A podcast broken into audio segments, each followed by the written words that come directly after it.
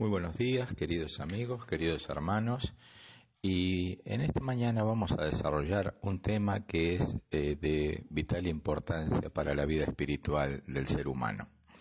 Yo le puse un título que para aquellos que me conocen tal vez les parecerá familiar, pero me gustaría encararlo para los tiempos que están corriendo.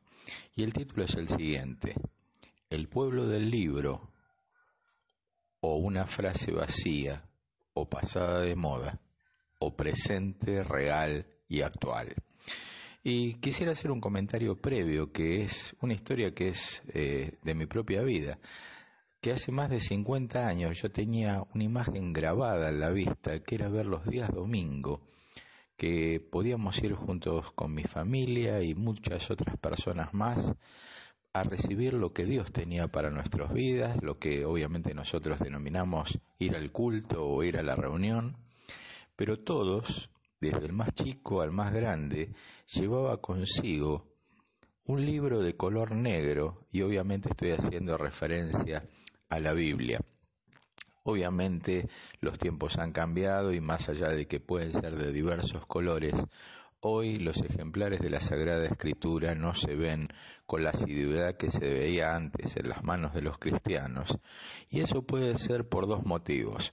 El primero, el motivo tecnológico, que generalmente las generaciones más jóvenes utilizan los celulares para poder ver eh, la palabra de Dios. Obviamente el celular es el compañero inseparable de muchos de ellos, pero también en las personas mayores sí vemos ejemplares de la Sagrada Escritura.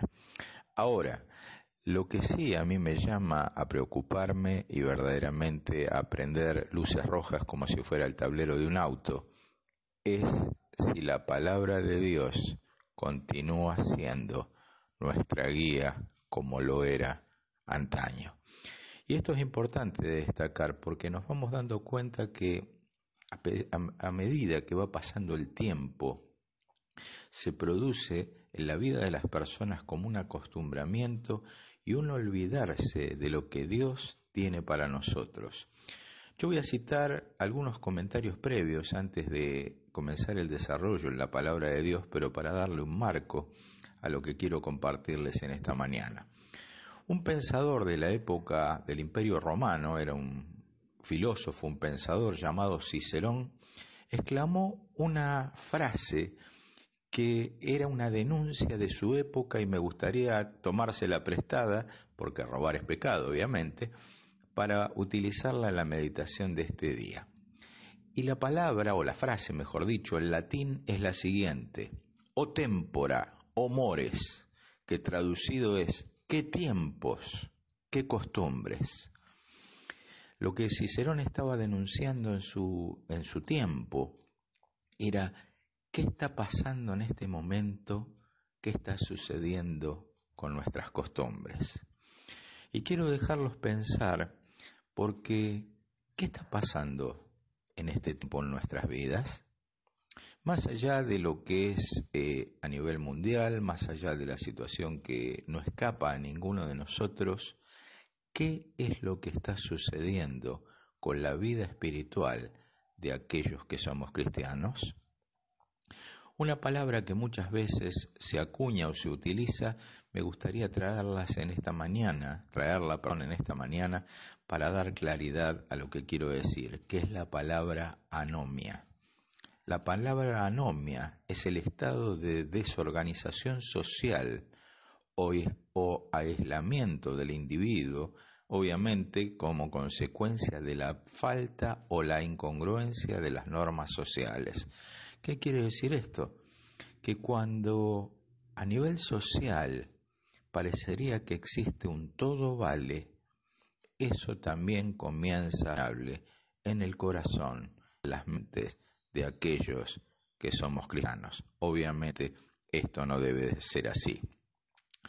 Una famosa revista cristiana publicó algo que me gustaría compartirles en esta mañana y ya sí, a renglón seguido, vamos a comenzar con el desarrollo en la palabra de Dios.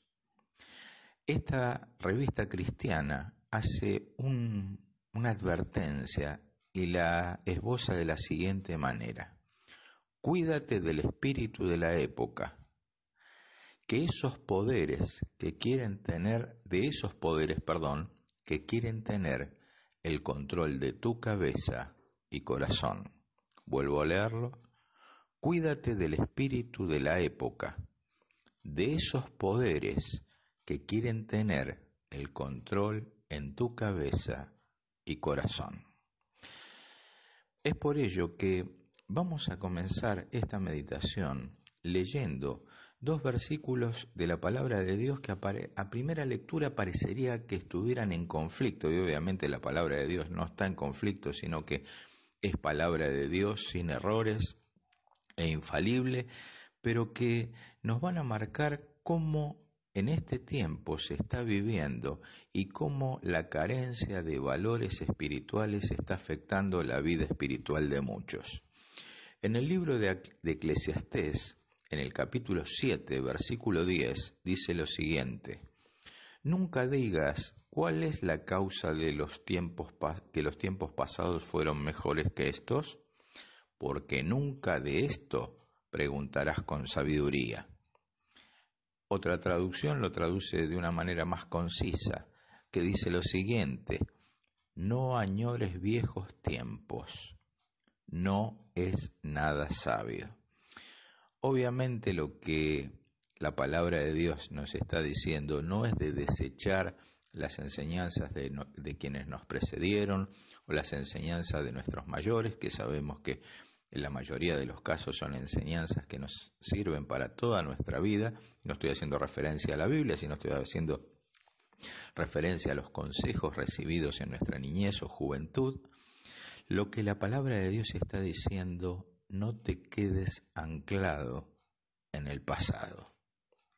Pero ahora vamos a ir al segundo pasaje, en donde la palabra de Dios hace referencia al pasado y vamos a ver en qué contexto lo está poniendo.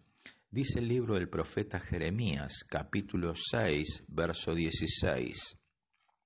Así dijo Jehová, Paraos en los caminos y mirad y preguntad por las sendas antiguas, cuál sea el buen camino, y andad por él, y hallaréis descanso para vuestras almas.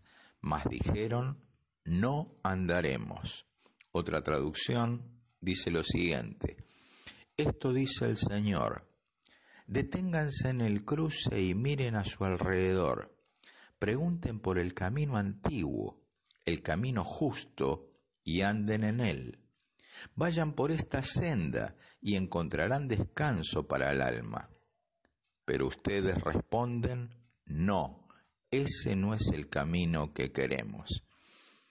Y me gustaría comenzar ya así la reflexión, que obviamente lo estamos haciendo al leer la palabra de Dios, con una pregunta.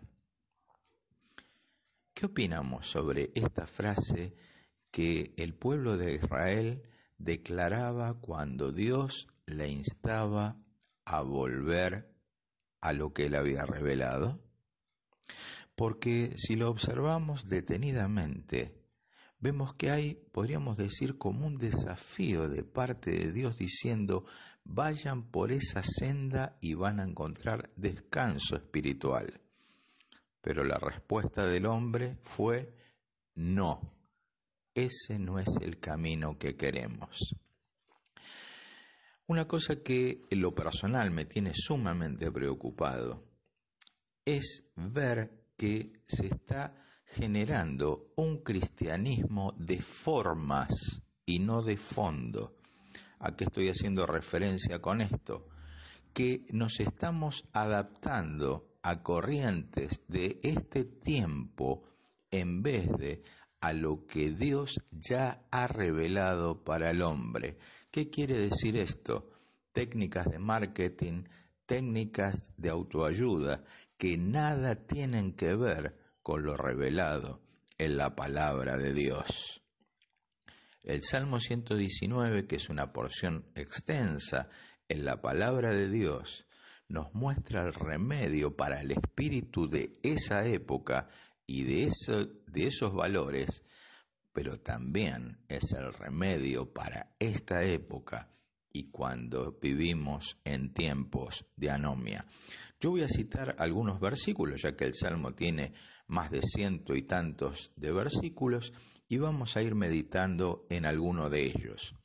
Los versículos 2 y 3 dicen lo siguiente, Bienaventurados los que guardan tus testimonios y con todo el corazón le buscan, pues no hacen iniquidad los que andan en sus caminos.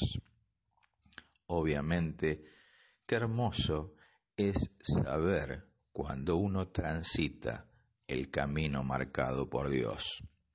Por eso el salmista dice, dichoso quien puede guardar los testimonios, o en este caso quien puede guardar lo por Dios revelado, y que en su corazón le busca, ya que el producto de ello es apartarse de la iniquidad y andando por el camino de Dios. Los versículos 9 y 11 son pasajes fundamentalmente eh, muy conocidos que aquellos que desde niños hemos leído la Sagrada Escritura siempre nos han como acuñado en nuestro corazón para que vivamos de acuerdo a él. Dice, ¿con qué limpiará el joven su camino? Con guardar tu palabra. Y el siguiente dice, en mi corazón he guardado tus dichos para no pecar contra ti. Si recordamos la frase de Cicerón que decía, ¿qué tiempos, qué costumbres? Y lo comparamos con este pasaje, obviamente nos damos cuenta que tal vez, y no quiero criticar a la juventud, porque siempre he sido un defensor del trabajo con jóvenes y fundamentalmente el empuje juvenil, pero dice la palabra de Dios, ¿con qué limpiará el joven su camino? ¿Con qué andará en rectitud de vida si no es guardando su palabra? Y la pregunta que quiero hacer en esta mañana es, ¿cuánto sabes de la palabra de Dios? No estoy diciendo que como una repetición, tipo como los loros, sin un contenido espiritual, sino cuánto tiempo invertís al lado de tu Sagrada Escritura o tal vez ese ejemplar de la Sagrada Escritura que tenés en tu celular. ¿Qué limpia tu corazón, joven amado?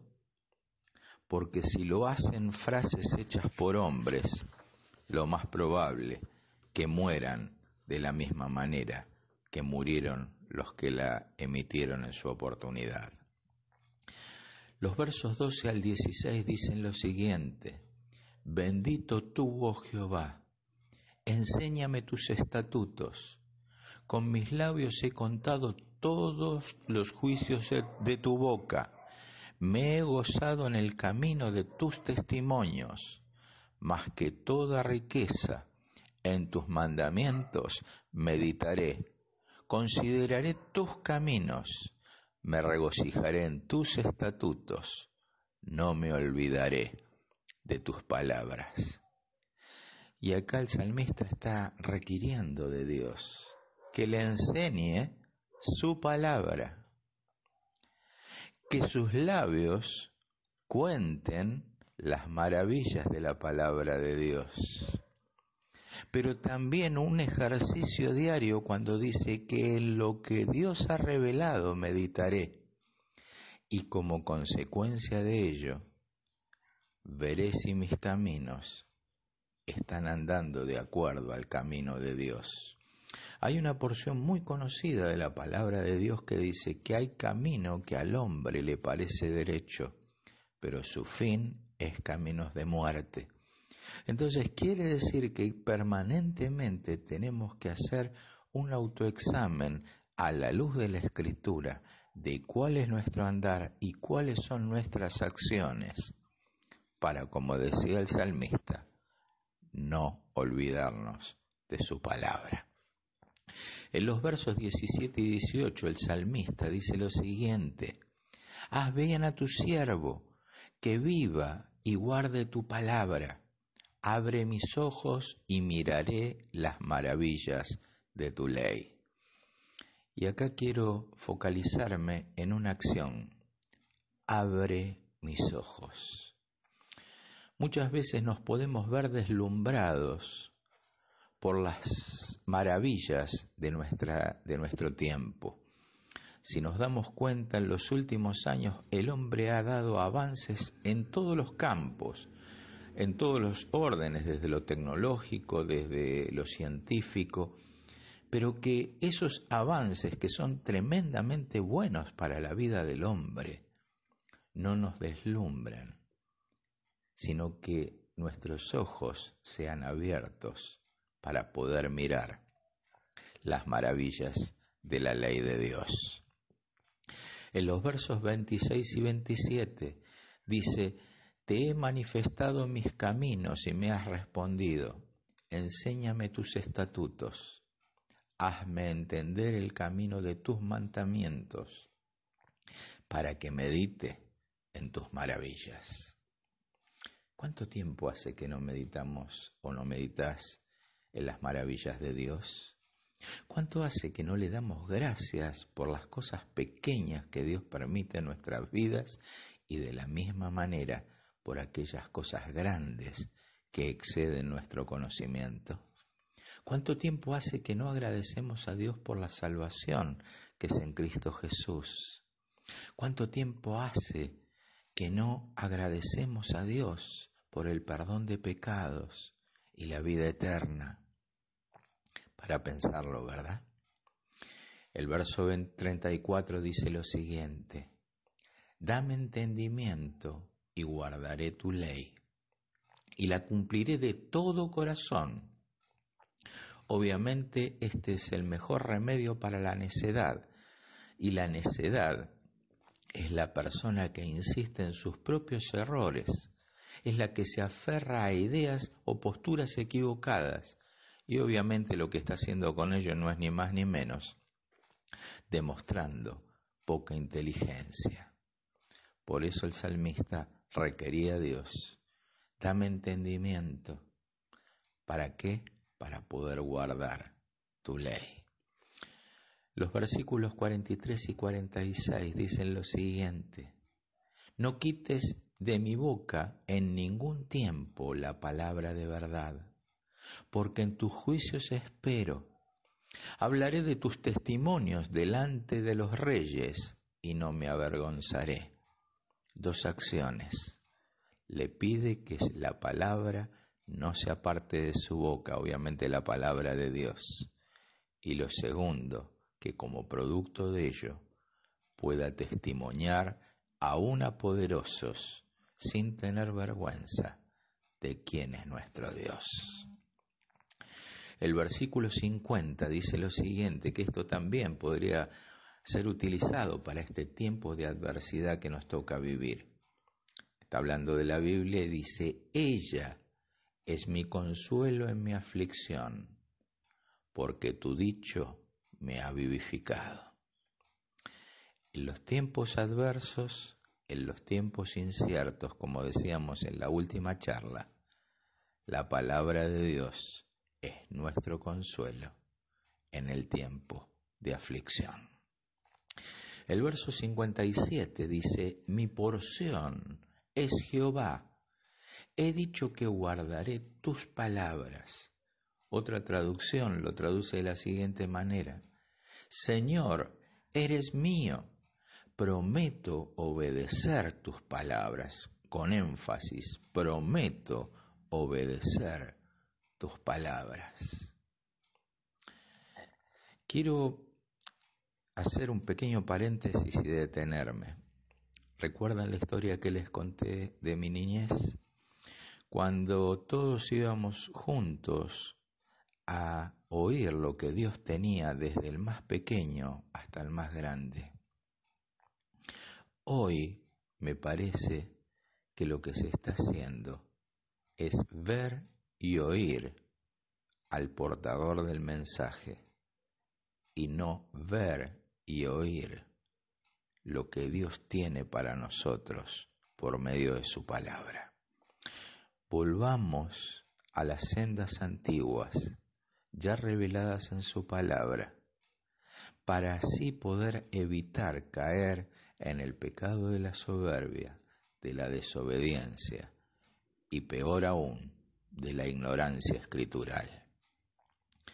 Los versículos 69 al 72, la nueva traducción viviente lo traduce de la siguiente manera. Los arrogantes me difaman con mentiras, pero la verdad es, es que obedezco tus mandamientos con todo el corazón. El corazón de ellos es torpe y necio.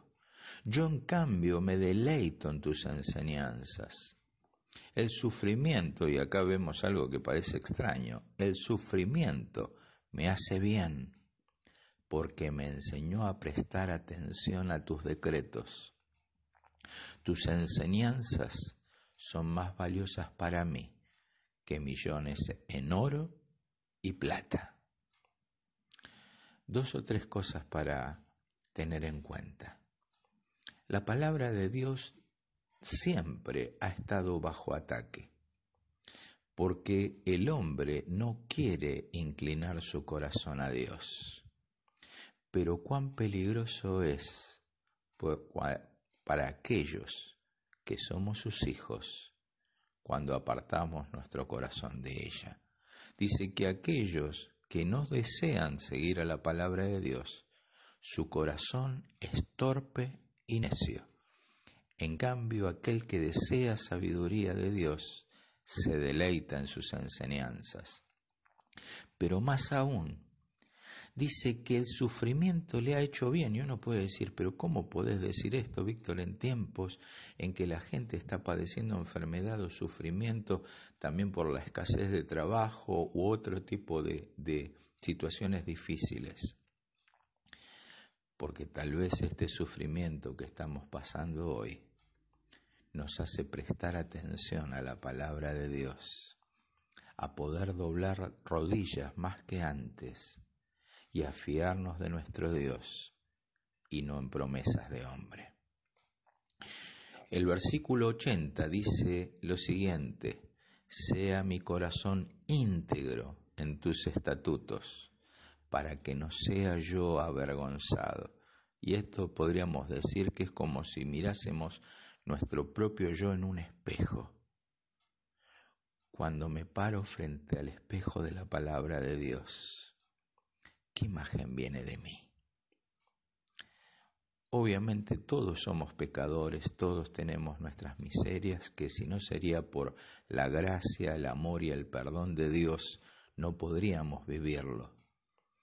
Pero cuando aquel que se dice cristiano no anda según la integridad de la palabra de Dios, ¿qué imagen está devolviendo la escritura de ti mismo? Es por eso que cuando muchas veces me ha pasado y me he visto en ese espejo, he sentido vergüenza y he tenido que pedir perdón a Dios para que Él pueda hacer su obra en mí, porque permanentemente mi corazón quiere llevarme a la desobediencia, pero el Espíritu de Dios que mora en nosotros nos lleva a la dependencia de Dios. El versículo 81 dice lo siguiente, desfallece mi alma por tu salvación, mas espero en tu palabra. Que cuando parece que nunca llega la respuesta, fiémonos de todo nuestro corazón en las palabras del Señor. Versículo 89. Para siempre, oh Jehová, permanece tu palabra en los cielos. Cuán importante es esto, porque la revelación de Dios que nosotros conocemos en parte, porque dice que hay cosas secretas aún, como dice el libro de Deuteronomio capítulo 29, versículo 29, pero a lo que Dios nos ha revelado, nunca dejarán de ser. Versículo 97. Oh cuánto amo yo tu ley, todo el día es mi meditación. ¿Amamos la palabra de Dios?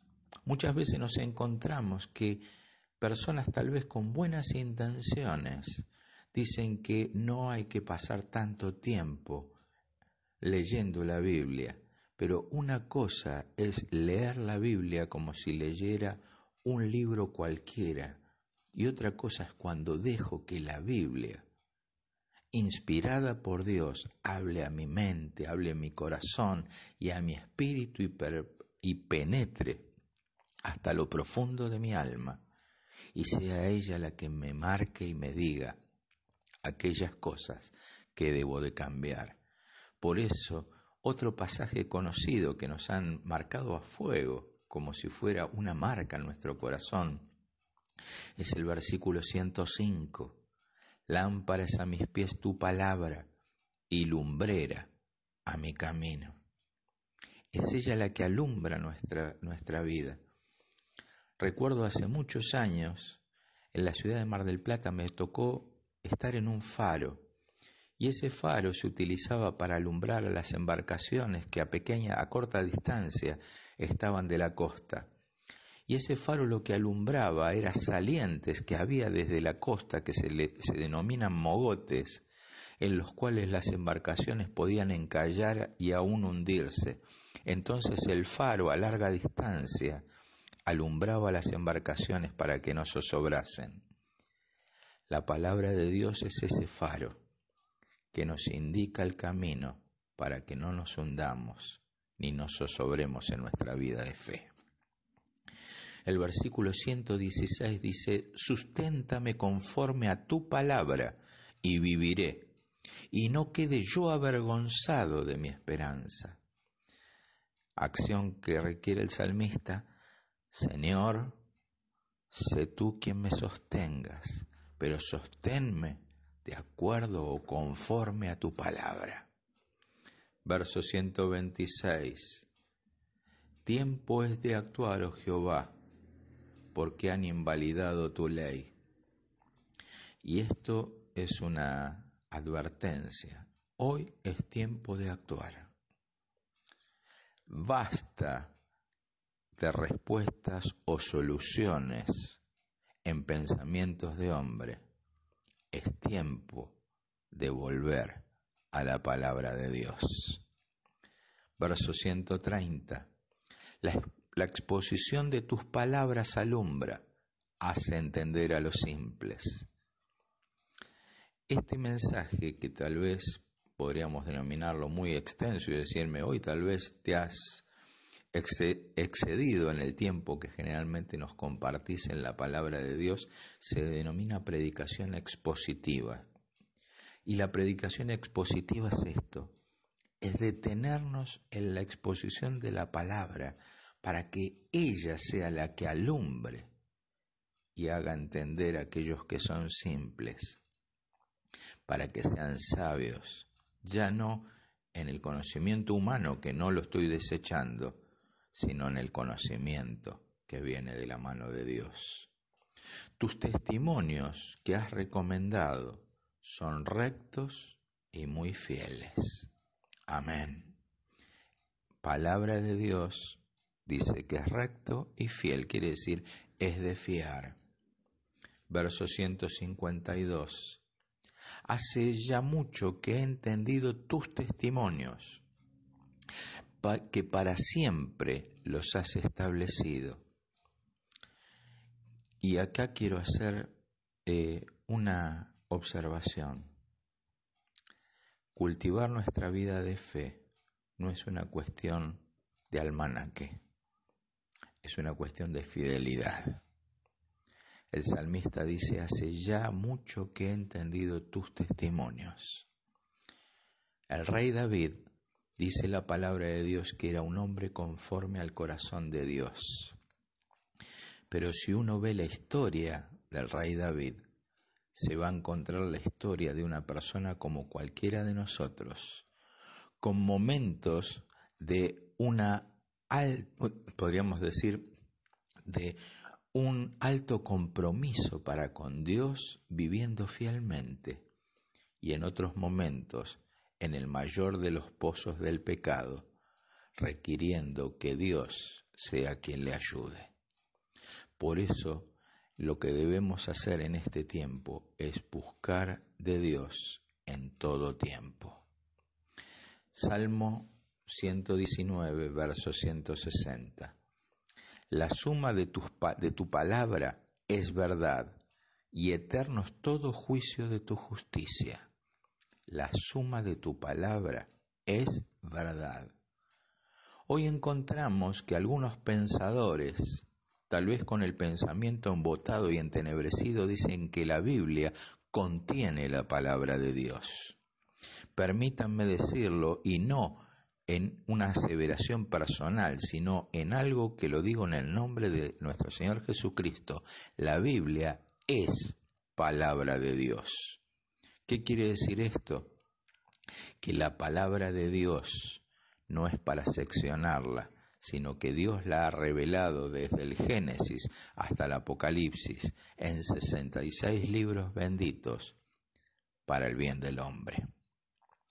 El verso 168 dice, he guardado tus mandamientos y tus testimonios, porque todos mis caminos están delante de ti. El salmista está pidiendo que al guardar su palabra, su andar pueda ser examinado. Y para concluir, el verso 172 dice, 119 y 172 dice así, hablará mi lengua tus dichos, porque todos tus mandamientos son justicia.